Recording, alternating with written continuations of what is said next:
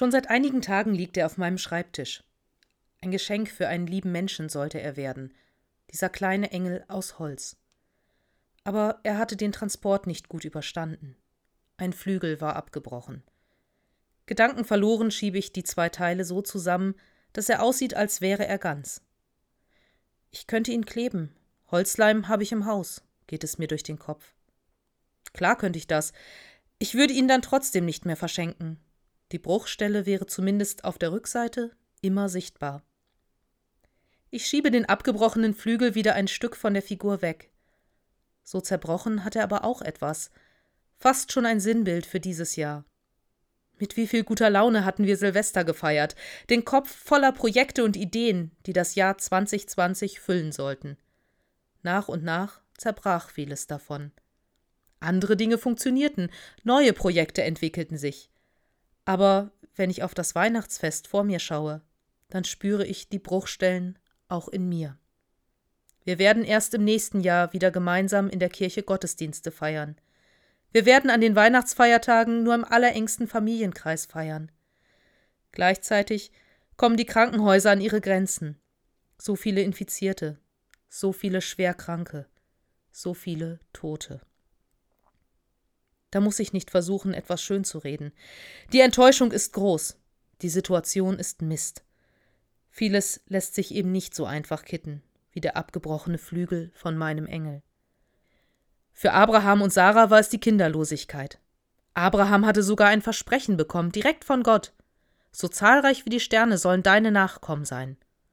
Doch daraus schien nichts zu werden. Abraham und Sarah wurden älter und älter. Aber Nachwuchs bekamen sie nicht. Egal, wie sehr sie sich an das Versprechen Gottes auch klammerten, irgendwann, nach vielen Jahren des Hoffens und Wartens, war ihr Traum von vielen Kindern zerbrochen. Sarah war zu alt, um noch Kinder zu bekommen. Eine doppelte Enttäuschung. Keine Kinder und die Überzeugung, dass Gott wohl doch nicht all seine Versprechen hält. Und in dieser Situation tauchen eines Tages drei fremde Männer bei ihnen auf. Abraham erkennt, dass ihm in diesen Fremden Gott begegnet. Und obwohl er wahrscheinlich gerade nicht besonders gut auf Gott zu sprechen ist, lädt er sie ein, sich bei ihm und seiner Frau ein wenig auszuruhen und er sorgt für ein festliches Essen für diesen überraschenden Besuch.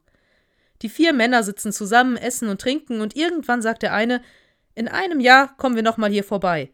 Bis dahin hat deine Frau Sarah ein Kind bekommen. Sarah konnte das Gespräch aus dem Zelt heraushören. Was für ein Hohn müssen diese Worte in ihren Ohren gewesen sein. Eine Frau, deutlich jenseits der Wechseljahre, die über Jahre hinweg verzweifelt versucht hat, schwanger zu werden und dann kommt plötzlich irgend so ein Reisender daher und erzählt etwas, dass sie in einem Jahr Mutter sein wird. Da kann man doch nur den Kopf schütteln und verbittert über so viel Dummheit oder Naivität lachen. Doch der Reisende sollte Recht behalten. Das scheinbar Unmögliche wurde wahr und Sarah wurde schwanger. Die Bruchstücke ihres Lebens fügten sich wieder zusammen.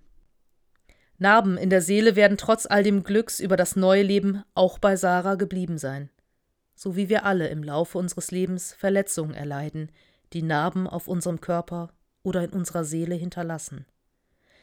Und hin und wieder schmerzen diese Narben. Sie erinnern uns an das, was wir durchmachen mussten, und an den Weg, der zur Heilung dieser Wunden geführt hat. Wenn ich meinen Engel wieder seinen Flügel anklebe, wird auch er eine Narbe davontragen. Eine Narbe, die von einem Weihnachten erzählt, was wir hoffentlich so nicht noch einmal erleben werden. Aber egal, ob mit gebrochenen Flügel oder mit einer Narbe, auch dieser Engel bringt eine Botschaft. Es muss nicht perfekt sein. Es muss nicht so sein, wie du es dir vorgestellt hast. Es kann sogar alles richtig mies laufen, Dinge zerbrechen. Aber Gott hat die Möglichkeit, Dinge wieder gerade zu rücken. Gib ihm die Chance dazu. Es wird wahrscheinlich anders, als du es dir vorgestellt oder gewünscht hast. Es wird vielleicht ein langer, harter Weg. Aber es wird einen Weg geben. Schau in ein paar Tagen in den Stall von Bethlehem. Ein Wunder wird dort mitten in der Nacht geschehen.